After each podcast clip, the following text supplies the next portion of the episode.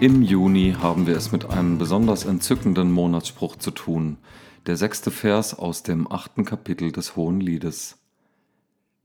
Lege mich wie ein Siegel auf dein Herz, wie ein Siegel auf deinen Arm, denn Liebe ist stark wie der Tod.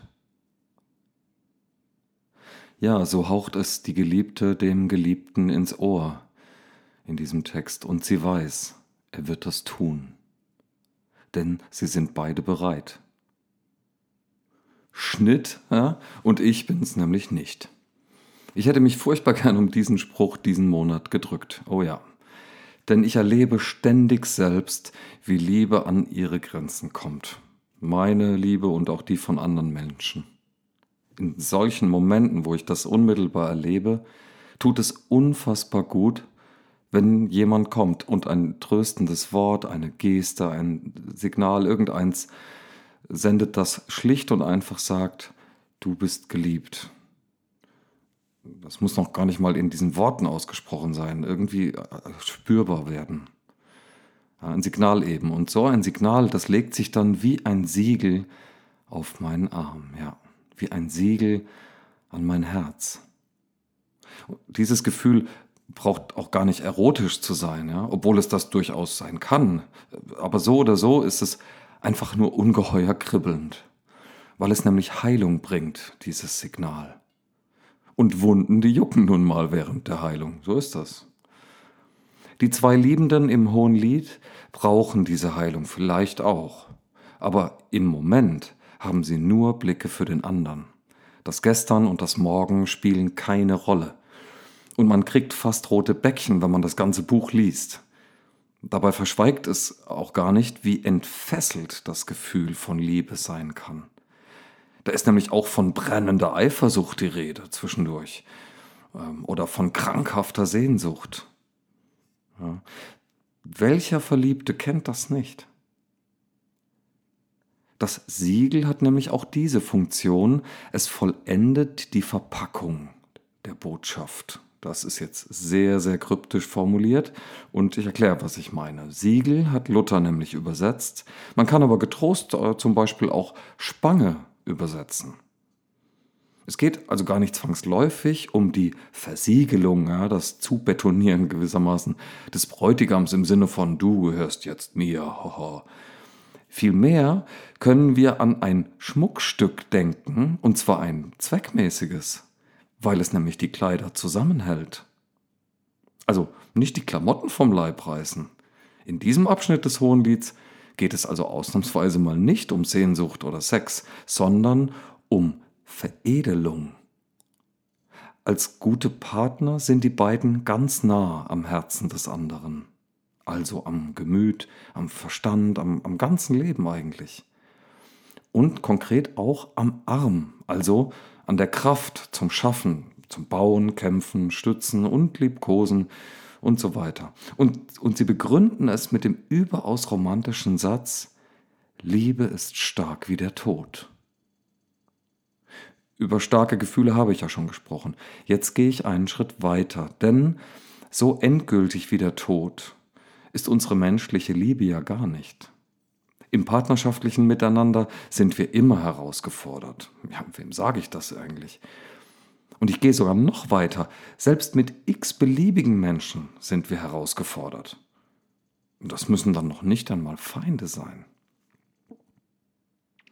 Wir schauen andere mit unseren Augen nämlich an, also mit unseren Vorstellungen, Erwartungen, Hoffnungen und so weiter. Und sehen dabei eigentlich nur in den Spiegel unserer eigenen Sehnsucht. Und wenn der andere das nicht erfüllt, dann weckt das wiederum Gefühle. Durchaus unromantische können das sein, wenn nicht sogar äußerst destruktive. Und das ist irgendwie auch legitim, wenn auch schlecht zu rechtfertigen. Das können wir ja eh nicht uns rechtfertigen. Und da kommt jetzt wieder die Liebe ins Spiel. Denn die Liebenden, nicht nur im Hohen Lied, kennen ja ihr Gegenüber. Zumindest die ein oder andere Schattenseite im Herzen dürfte bekannt sein. Und trotzdem gibt sich die eine dem anderen hin, schmeißt sich nicht auf ihn, sondern fordert ihn auf, aber ohne Befehl, Kein Wunsch wird geäußert, keine Bitte. Sie drückt nur aus, was sich eh schon vollzieht. Jedes andere Wort wäre dann irgendwie auch zu viel. Und so mache auch ich mit den eigenen Gedanken jetzt mal Pause und lass Paulus zu Wort kommen, der auch etwas dazu zu sagen hatte, im 1. Korintherbrief Kapitel 13. Und ich lese das ganze Kapitel, das ist schön kurz, nach der Übersetzung Neues Leben. Wenn ich in den Sprachen der Welt oder mit Engelszungen reden könnte, aber keine Liebe hätte, wäre mein Reden nur sinnloser Lärm wie ein dröhnender Gong oder eine klingende Schelle.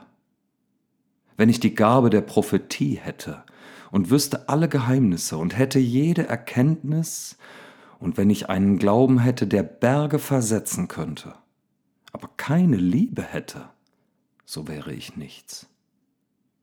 Wenn ich alles, was ich besitze, den Armen geben und sogar meinen Körper opfern würde, damit ich geehrt würde, aber keine Liebe hätte, wäre alles wertlos. Die Liebe ist geduldig und freundlich. Sie ist nicht neidisch oder überheblich, stolz oder anstößig. Die Liebe ist nicht selbstsüchtig. Sie lässt sich nicht reizen. Und wenn man ihr Böses tut, trägt sie es nicht nach. Sie freut sich niemals über Ungerechtigkeit, sondern sie freut sich immer an der Wahrheit. Die Liebe erträgt alles, verliert nie den Glauben, bewahrt stets die Hoffnung und bleibt bestehen, was auch geschieht. Die Liebe wird niemals aufhören, selbst wenn Prophetie, das Reden in unbekannten Sprachen oder die Erkenntnis vergehen werden. Jetzt erkennen wir nur wenig, und auch unser prophetisches Reden offenbart nur wenig. Doch wenn am Ende das Vollkommene erscheint, wird das wenige aufhören. Als ich ein Kind war, redete und dachte und urteilte ich wie ein Kind. Doch als ich erwachsen wurde, legte ich das Kindliche ab. Jetzt sehen wir die Dinge noch unvollkommen wie in einem trüben Spiegel, dann aber werden wir alles in völliger Klarheit erkennen. Alles, was ich jetzt weiß, ist unvollständig. Dann aber werde ich alles erkennen, so wie Gott mich jetzt schon erkennt. Glaube, Hoffnung und Liebe, diese drei bleiben. Aber am größten ist die Liebe. Soweit 1. Korinther 13. Ja, danke, Paulus. Ähm, auch, auch wenn menschliches Lieben immer wieder an dem, was du da beschrieben hast, scheitert, und zwar dramatisch scheitert, hört er, Gott, nicht damit auf, uns genau so, auf diese Weisen zu lieben. Und wenn es gelingt, dass wir einander genau so auch lieben können, dann ist das einfach Gnade. Gleiches gilt übrigens auch bei Glauben und bei Hoffen. Doch die besingt Paulus nicht, weil die Liebe, mit der er, also Gott, uns jetzt liebt, die größte Gabe ist. Diese Liebe, wie er uns jetzt liebt, ist trotzdem genau das, wozu wir von Jesus in seinen Predigten vom Reich Gottes mitten unter uns herausgefordert sind. Auch wenn es nicht so recht gelingen mag, diese Liebe zu leben, so müssen wir uns doch sagen lassen, wie er die andere Person jetzt liebt. Und da spielt es keine Rolle, ob der andere nur ein bisschen gewöhnungsbedürftig, abscheulich, verletzend, ignorant, arrogant, gierig, kindisch oder einfach nur dumm ist. Denn das alles ist er nur in deinen und meinen Augen. Wir können natürlicherweise nicht weitersehen.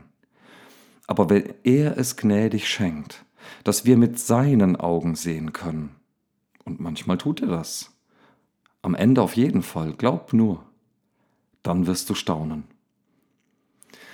Mich tröstet tatsächlich auch dieser Gedanke, dass er, Gott, mich kein bisschen mehr liebt als meine Mitmenschen. Aber er liebt sie und uns, dich und mich, so innig und inbrünstig, als ob es kein Gestern und kein Morgen gäbe. Er sagt, lege mich wie ein Siegel auf dein Herz, damit du fühlen kannst, wie ich fühle, damit sich unser Geist vereint. Lege mich wie ein Siegel auf deinen Arm, damit du nicht aus eigener Kraft baust und kämpfst und liebst, sondern mit mir und durch mich. Denn Liebe ist stark wie der Tod genauso kraftvoll mindestens. Und wenn wir glauben können, dass der Tod nicht das Ende ist, dann können wir auch glauben, dass die Liebe sogar stärker ist als er. Schließlich ist Gott selbst Liebe, nur im Ansatz mit der menschlichen Liebe vergleichbar. Aber wie eine prächtige Spange veredelt er meine und deine Erscheinung, die äußere und die innere. Ich bete, dass viele Menschen, auch du, auch ich, das sehen können. Er segne uns, wie er uns jetzt liebt. Amen.